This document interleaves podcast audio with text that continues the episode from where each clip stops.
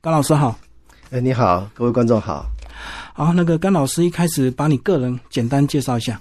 我是淡江大学电子工程呃的背景，呃，做采购跟做工程做了大概有三四十年的时间。是。那目前已经算半退伍的状况了。这是你第三本小说，然后过去两本是散文，然后这本是写小说。散文跟小说都有，前两本是啊，只是这一本比较特别一点，这本是属于奇幻小说。哦，你这本的构思应该很早了吧？嗯，应该是从我小的时候就在脑筋里面绕了，那只是说很多的元素一直加进来，所以跟你个人成长经验是有关系。对差点溺水。对，那个是小的时候去南潭钓鱼的时候，嗯，我我有把那段经历稍微写了一部分在后记里面。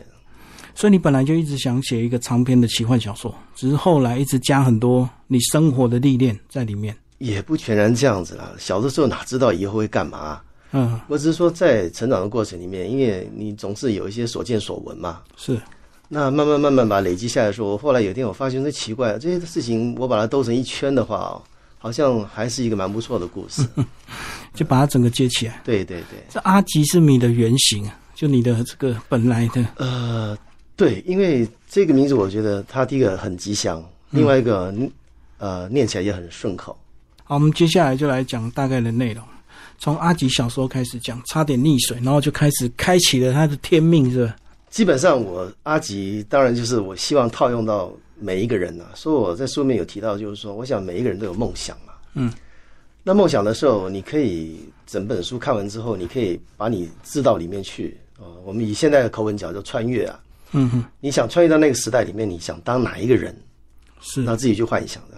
那我觉得这样子也挺好玩的，所以我这本书一直希望就是说，呃，这个读者在看的时候哦，他可能要用心看，因为这本书不太可能让你说翻两页，然后去干别的事再回来看，你会兜不起来。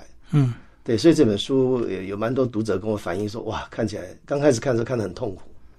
对，当然我也有讲了，这个这本书导读的方式就是说，你可能要把那些科普的部分，或有一些，比如说讲到什么道法啦，嗯或者什么呃医学方面的知识，你先把它 bypass 过去。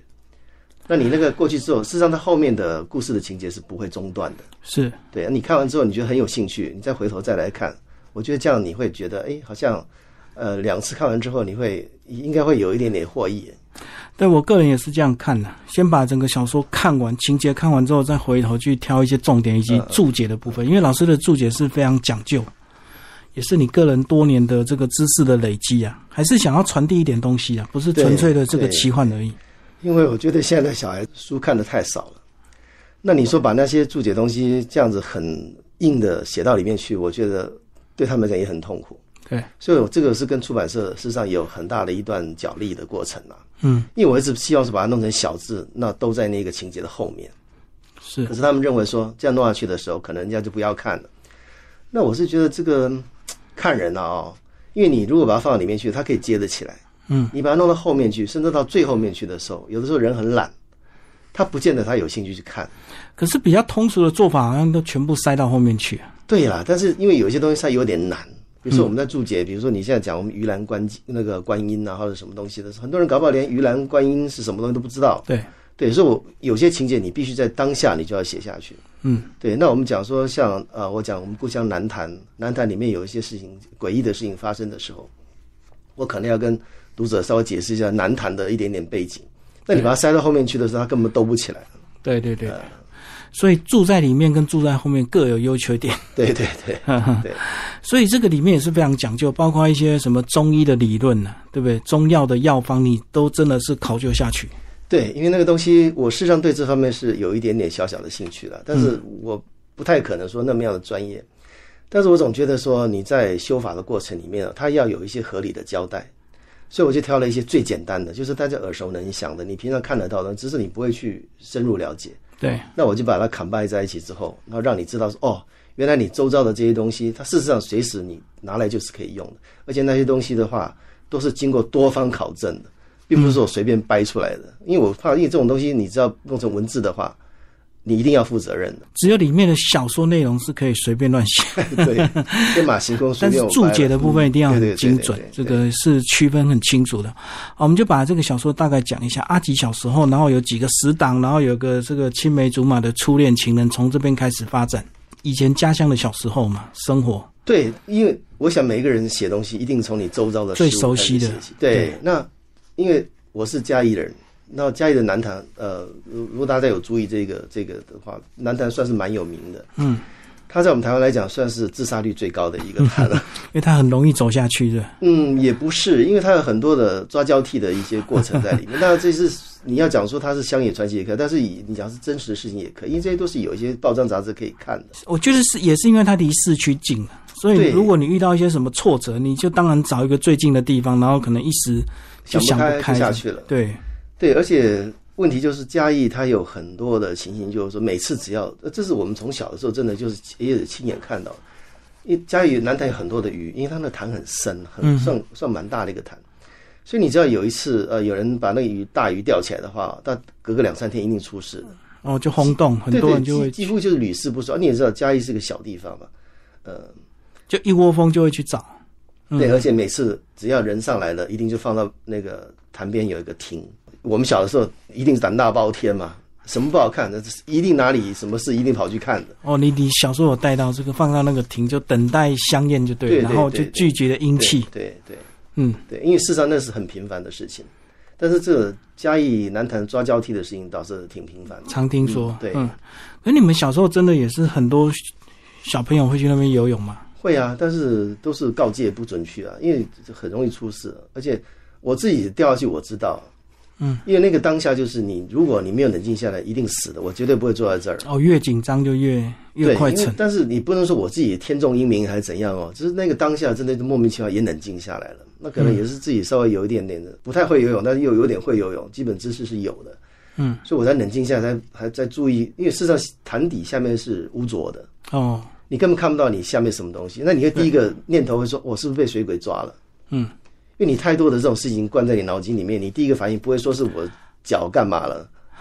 哦，因为你会越来越沉嘛，越沉你就好像感觉有人在拉你一样。对啊，因为你紧张，你会挣扎。嗯，对，那我就是因为冷静下来，我弯下去一看，哦，原来是被那草缠住，而且我脚又陷在那个泥沼里面嘛。哦，对，那我就自己慢慢去把那些草弄开。事实上，手都是割割受伤的，因为那个很利啊。所以以前是小孩在下面游，然后大人在上面骂。因为其实如果真的有人下去，蛮蛮明显的啦，应该很多大人就会在那边叫。大人基本上也不太去，因为大家都害怕那个地方。你知道那种地方，哦嗯，你也不太敢去。嗯嗯嗯，好，那你其实安排有个那个老法师在梦中传说，为什么会有这样的发想？哦你是说那个阿婆师傅啊？对啊，这为什么不是到深山去遇到一个高人呃？其实那个阿婆师傅，事实上也是我自己碰到的。哦，对，因为我小的时候，那时候因为我们小都有童军课嘛，那个呃老太太真的是那时也不小，是当时哦，就是因为我们邻居他们就是载客人嘛，嗯那我真的是跟跟那个阿荣哦，阿吉在那个情段上是我啦，嗯嗯，对，对，那我们就是刚好就碰到那个情形，那我也不晓得哪来一个这个脑充血来干嘛，就扑下去，就真的是口对口呼吸啊，不像现在是用吹的，以前真的笨啊，是用吸的这样。都以现在观点来讲的话，那是不可能做的事情。哦，你讲的那个是救了那个同学的事情。没有救了那个老太太，哦，救了老太太真的是是有救，那救了她就醒了嘛，嗯。那醒了送到医院，但是后来听说到医院好像也是隔几天就走了，嗯嗯，对，但是我是把那个情节就是把她抓过来，呃，自己用了，把它发祥就对了。对对。其实后来又写到这个，他慢慢成熟。我我本来没有预期他会发展到这么长、这么这么长的一个故事、欸，到他这个武武武功变很厉害这样子。我本来以为他就是个小朋友，长大就就这样子了。他没有很厉害了。如果他很厉害的话，他不可能碰到那个鲤鱼精的时候还要这样自己先示弱了。因为嗯，基本上他就是基本的功法有，一些感觉写的很有天赋啊。对他，但是因为他是有天赋的人呐、嗯，呃，我们讲他可能是属于我们以现在观点叫应许之人呐、哦，对不对？他也是跟个天神有些人人就是不会确诊这样子嘛。对，嗯，那那我们跟他是不一样的，所以我才会讲说，如果今天哪个读者你想当谁，我不讲说你是想当人呢，还想当妖呢？那我说我自己我是想当妖了，因为妖你可以很多的奇奇怪的事情可以弄嘛。不用守一些规矩啊。对，好，那其实这个故事呢，除了好看之外呢，也另外带了两个比较大的支线那，一个是两岸的情仇，对不对？唐山过台湾的那些恩爱故事，然后一个是 到了大陆一些国军抗战的一些故事。先讲一下，这这个都是你过去比较熟悉的题材吗？对，事实上我一直对这个题材非常有兴趣，而且对台湾的从呃中原来台湾的这一块，我觉得我们这块讲的非常少，而且有很多的忌讳在里面。嗯哼，但是我总觉得它有些东西正向的，或者一些呃比较呃不好的不堪的过去，我觉得以现代观来讲，你要面对，嗯那面对你要诚实的面对它，你不用说故意去诽谤他还是干嘛。你是当时来台湾的人最早期，我想大家都知道，最早期来的都不是一些好的人呐、对啊，有些人就是生存不了的才对，或者是在在大陆有作奸犯科啊跑过来的人，嗯哼，那后来才有明朝的那一些啊什么郑成功带来的人，再来就是清朝的人，对，早期都是比较那个了。对，那当然，因为清朝它后期治理的时候，它本身是有一些政治上的问题了，所以对台湾的处置并不是很理想。对，所以我们台湾一直认为说，我们自己是让人家好像放弃的一块地方。鸟不语花不香嘛。对，但是在我来看的时候，我觉得它就是一个垦荒的地。那恐慌的过程里面，你一定是有很多的血泪史在里面。对啊，那你说像当时呃，我们的祖先来台湾的时候，实际上有很多的拼搏嘛。嗯，比如说你一些什么漳州的一些斗啦，或者是那些呃闽客之间的这些打，也是打的也是也是杀的一塌糊涂。但我里面讲的一些考证的事情，事实上是我找了很多的文献呐、嗯，呃，那里面不是瞎掰的。所以你找了真实的一段。哇，真的是找的我。他那这本书我写的过程里面，如果讲一年，我这一这本书是一年写完的。嗯，我去考证这个过程里面，大概占掉我差不多三分之二的时间。嗯嗯嗯，因为写把它写完，事实上是很容易的。但是里面很多的过程，我必须求证它是真实性。嗯，当然有些人名我不可能用真实的名下去，有些是真，有些是假，但是情节它是真的。比如说我们讲大陆的那一块的话，那我我想我书里面也有点到一点啊。我觉得因为刚好它是在一个政权的交替，对，对，那失败的人，当然你就很吃瘪嘛，你也没办法讲什么。而且那一那一堆人，说实在，我我是觉得国军早期，尤其对日抗战，甚至到呃剿匪之间的这一段，这些人，嗯，我我觉得是挺可怜的。嗯，我们讲以前现在比较有名，就是以前博洋写的《抑郁》嘛，嗯那《抑郁》是后面那一段，我讲的是前面对日抗战的那一段。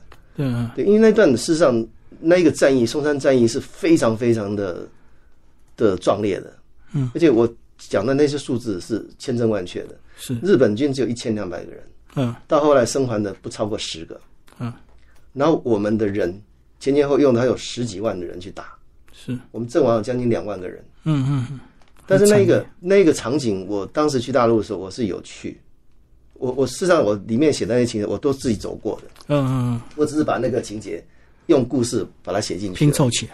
对，但是事实上你，你如果有机会去到那一个松山那个当地的时候，你会发现说，实在是很恐怖啊。嗯，你像将近这个七八十年前的事情哦，他真的是把一个山掏空了，然后呢，你真的把想象说，我把一个钢筋水泥的三层的楼楼楼房，把它塞到那个山里面，嗯嗯，它的工程的结构就是这么样的强。是，那你说，而且它掩体做的非常好啊，而且那个山它是对着怒江嘛，嗯，怒江它过去是缅甸那一边，所以当时整个部队啊都被牵牵制在那地方渡不了江。如果不是那个战役我们打成的时候，那英国人老早整个那个部队在缅甸部队老早整个全部都都被歼灭掉了。嗯嗯，所以事实上国军牺牲是很大啦，对。但是事实上到后面的国历史上的认可，也是到后面这几十年来，大陆那边呃对这个对日抗战这个部分呢、承认说确实是当时国民党就是国民政府的功劳的时候，才整个反过来。就守住了哈。对其实就跟现在乌俄战争一样啊，乌克兰人也是用他的这个很多老百姓的性命去抵抗很多飞弹的这个袭击啊。对，嗯，对，因为那那个当时是一九四四年的事情嘛，你看现在多少年了？是，对。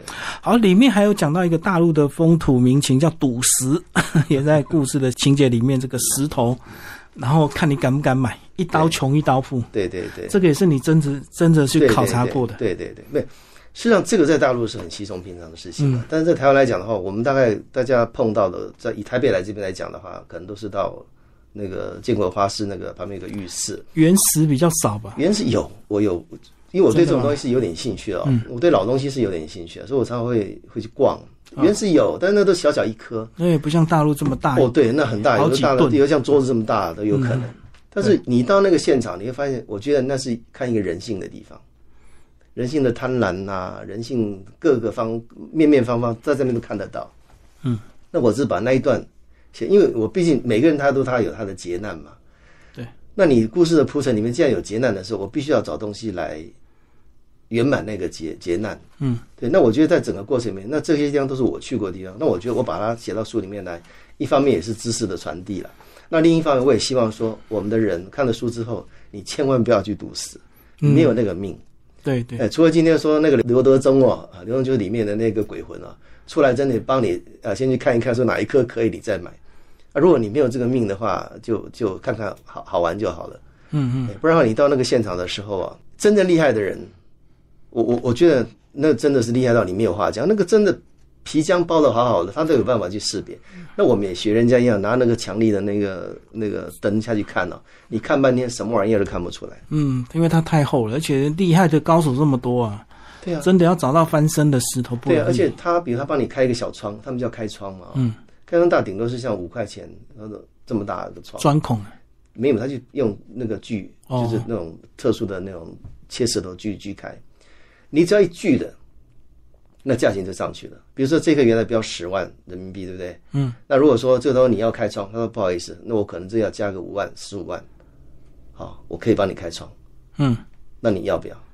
啊，或者是有一些他已经开好窗，标价在哪？你看到那个开窗那个点是非常非常好看的，那你就要赌啦。搞不好整个只有那个点。对，但是实际上开窗的他自己他比你懂，但是他并不是，他也不见得他一定百分之百 OK 的。嗯嗯。所以我觉得那个学问很大，水很深呐。所以看看就好，千万不要当真。而且里面讲到这个跟团的一些乐趣，导游领队都会带你去买东西。是，嗯，我觉得哈，我我虽然这个是一个奇幻小说，但是我是把真实的情节把它对交交换下去使用，因为让你觉得说，你真的是跟我在走这个团。嗯，对。整个过程我们只是说，刚好我我把这个阿吉跟小花两个岔出去去做他的事儿。嗯，呃，是这样的情形，对，利用跟团去办他们的正事，不然的话，你想想看，他一个大学生，他怎么有可能说自己很难写了？怎么跑到大陆去，然后去办事？是不太可能。对你，因为你交代不过去嘛，所以你这个事情不能说瞎掰掰了，然后这个不合理，我一定要合理化这所有的事情。所以这也是写小说的乐趣啊！很多这个真实的故事，可以透过奇幻的手法，把它真实交替，然后再透过真实的注解，去增加一些书的可看性跟知识性。希望是这样子啊，嗯。其实你里面注解的范围其实蛮广，要写这部分，应该是你个人这有一定的研究跟兴趣呀，才会去往这个方向写。对我佛学跟。道教的部分是有一点点小小的涉猎了，但是你说真的很懂哈，也没有啦。你像我们这把年纪了，你怎么可能说？但有一些是属于常识的部分呢。可是你《道德经》的注解就讲得很清楚，写的清楚。那个东西，你你像《道德经》就五千多个字嘛，你真的你你几十年你每天背几个字，你背也背下来，但我没这么厉害了。但是这些过程，我总觉得我把它写成文字的时候，我必须把它注解的非常非常的口语化。嗯嗯，对，让人家一看就知道。你不要说一个很深奥的东西，那你想想看，你要塑造一个，因为阿吉到后来他也算是小小成嘛，那你不可能说他只是练功而已，那你一定要学法嘛。那学法你很多的情形啊，你本身个人的修为也是法的一种嘛。嗯，所以我总觉得说，因为我我这个书里面应该是道教的角色比较多一点。对对对。那我想，因为台湾人基本上我们的宗教信仰上来讲也是道教为主嘛。所以我觉得这样切出去，可能大家比较能接受了。而不然的话，你说佛教很多东西又分大乘小乘啊，那不一样，那还是跑个密宗什么之类的，那就很好玩了。哦，感觉道教比较通俗，比较容易理解。对，所以比如说我们讲玄天上帝的那一段，我想如果大家知道的时候，那也上过报纸嘛，比如说的什么金炉什么同时发炉啊，干嘛之类的。但是因为他那个过程，我整个查了所有资料，我觉得那个过程真的像我写的一样。他真的是虎头蛇尾哎，嗯，他这就是哇大张旗鼓，大家又去什么要驱鬼要干嘛，就到那边就东西盯一盯，啊，然后就了事儿了，结束了。对，所以，我我才会我觉得说，嗯，因为玄天上帝脚上踩的就是乌龟嘛，乌龟跟蛇，对呀，所以我我就我在我的认定上来讲呢，神跟人都一样啦，也都有私心的啦，嗯，对，因为这是他同宗的嘛。西方神话故事那个宙斯不是 更夸张的情欲？对啊，那那所以我会去把这个就是说人跟神，事实上我觉得你可能就是档次跟层次不同而已啊。我觉得都一样，都有他的性，人有人性，这个神有神性。我想这个寻思一定会照样会做的事情。这本书有没有想要写续集？阿吉跟阿花后面有啦，但是我觉得有点难。嗯，因为事实上他的这个你后面续，你总不能随便找故事来逗啊，就变虎头蛇尾了。对对对，因为因为事实上他他的整个塑造的过程里面哦，他只是好像有一些，比如说。他的这个劫难呐，他的这个心愿要了啦，甚至有一些甚至是阿婆的，也是甚至他个人和他周遭这些亲朋好友的。那我觉得，如果是每个人都圆满，以现在的观点来讲，他实在是没有道理说再去做别的 adventure 这样子。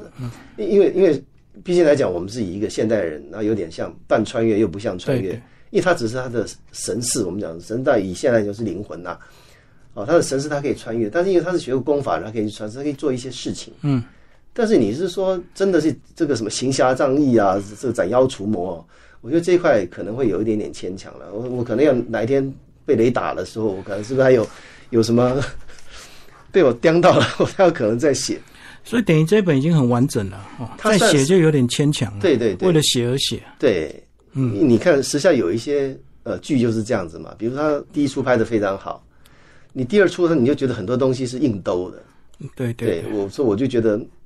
当然，在这本书出来也是有一段时间的，也有读者跟我反映说：“哎，是不是要写这个续集啊？”这样我说：“哎，我我当然当时也不好意思当面回绝啊。但我觉得，在我个人来讲，我是觉得有点困难，因为有时候续集难看，就是因为第一集爆红才突然有第二集，不是本来就设计好的，所以它会有点牵强。嗯嗯嗯，很多方面讲说爆红啊，不过这本书目前反应还好了，但是。也也也是有人反映说，哇，是有点深这样，所以所以我才会建议说，看的时候你可以把那些科普的部分，先跳过，先跳过去，先把情节看完，有兴趣再回头看。对对对。好，这本书还有个中心思想，哎，在书里强调非常多次，说如果你真的有点法术法力的话，其实是不可以用于私利，对不对？对。这个跟赌神一样，赌神 不可以拿赌神的技术去这个贪图自己的欲望，这样。跟我们讲一下这这个中心思想。嗯，我我觉得哈，因为第一个他已经属于应许之人了，嗯，对不对？那当时就是因为呃，这个太阳神帮他把这个天眼封掉了嘛，对，所以他才能这个安然的长大这样的。那既然你是说难听点，已经就已经比人家有更好的条件，那你如果说你没有善用你的条件，你用这个条件去作恶或者是谋财，对，这当然这个有违天理啊。嗯，那我觉得这种东西就是说，我我就是想用平衡的观点来看，对，就是有些人虽然是含着金汤匙下来，对不对？那我觉得你不要嫉妒他。在我觉得在我们小的时候，呃，我们只要看到人家开宾士车，在我们那个家乡来看，以当时来讲，如果整个嘉义市那时候也大概几十万人而已啊，能开个宾士车大概没有没有多少台算得出来的。嗯，可在我们来看，我们会看到说，嗯。男子汉哦，这个以后有为当弱势啊！我以后一定要这个好好读书，发愤图强，像他一样。对，但是不会像现在的人，就是说看到先干两句，不是是刮一下，对，夸一下那是另外一回事，更恶劣，凑凑两句就说啊，这么有什么了不起什么的。我我一直很希望说不要这样子，是因为每一个人他的成长过程跟他的辛苦的过程哦，我觉得绝大部分的人一定就是努力来的。嗯嗯，除了少部分非常少部分的人，他真的就是什么富二代、富三代这样。对。但是我觉得也也是有很好的富二代、富三代，有些人也是兢兢业业。像我工作的过程里面，我在工厂进进出出有大概三十几年的时间。那工厂里面当然也很很多，有些属于那种家庭经营的啊。对。那我觉得他们的二代、三代也是非常的敬业啊，甚至二代会讲说，这个事业是他父母辛辛苦苦创打拼出来，对，那他当然要守好。嗯。那就是因为看到父母辛苦，所以他对他的第三代的教育上来讲是非常的严格，嗯，有些超过一般的严格，因为他们就认为说，人家讲不是富不过三代嘛，嗯嗯，这个东西对一般他们真的是比较富有的人讲，搞不好心里面就是一个魔啊，心魔，对对，他认为说我一定要做给你看，我绝对不会做富不过三代的事情，嗯所以对他的第三代是非常的严格。更严格，因为怕那个诅咒会应验。对，但是有一些当然是比较极端的啦，嗯但当然会炫富啊什么东西。我觉得，但是毕竟在少数，但你也知道，现在的社会就是这样子。比较仇富了。你一点丁的事情的话，你就要上报，见光死嘛，就大家就把无限放大了。嗯，但是我们就没有看到，事实上那百分之九十九点九的人，实际上是非常非常努力的。而且我觉得在仇富的过程，你要先看你自己到底你自己有多努力。如果你真的没有，搞不好人家致富就是有他的道理啊，对啊，有很多努力的原因啦。所以我觉得现代人，我就像他是冷静下来，嗯静下来。因为现代人就是太浮了，嗯，很多事情都没有办法先静下来。只要碰到事情呢，第一个就一定脑筋先充血，扑出去。我我觉得这样子不好。那、这个不就是网络时代又加速了这个影响，对不对？以前可能我们对媒体的接触不会那么频繁，现在是一划手机全部都是负面的，然后你就更负面了。嗯嗯，那就自己要有慎思明辨的道理的的能力了。但是我觉得这个现在目前最最缺的了，因为年轻人就是第一个他不用脑筋嘛，以前常讲眼见为凭啊，但是现在不能眼见为凭，现在眼见文明之后你还要哦，，很多假新闻啦假媒体啊，对，或者是有人刻意做一些懒人包去影响你，然后你自己不考究，就是跟做学问一样嘛。这个老师虽然是写奇幻小说，可是对这个呃真实的数据，包括一些知识，也是自己考究的很清楚才敢写出来因为。我觉得白纸黑字你要负责的，所以我像我在写财经的文章也是这样，我任何一个数据下去的时候，我一定是负责任的。所以有人常常跟我讲说，你为什么一定要你本名？我说看情况，如果这东西它是要负责任的，我一定用本名。嗯，我并不是说笔名不好，但我不晓得这这我可能自己比较保守吧。我总觉得我今年我把它写下去了，我一定负责。嗯所以说会看情况就对。那如果是一些附庸风雅的散文，就无无妨就用笔名发表一下就好。我觉得我名字还可以啦，所以也就也就就用了吧。嗯，好，今天非常谢谢甘少文老师，我们介绍帮主阿吉水灵文创出版，谢谢。哎，谢谢谢谢谢谢大家，希望大家喜欢这本书。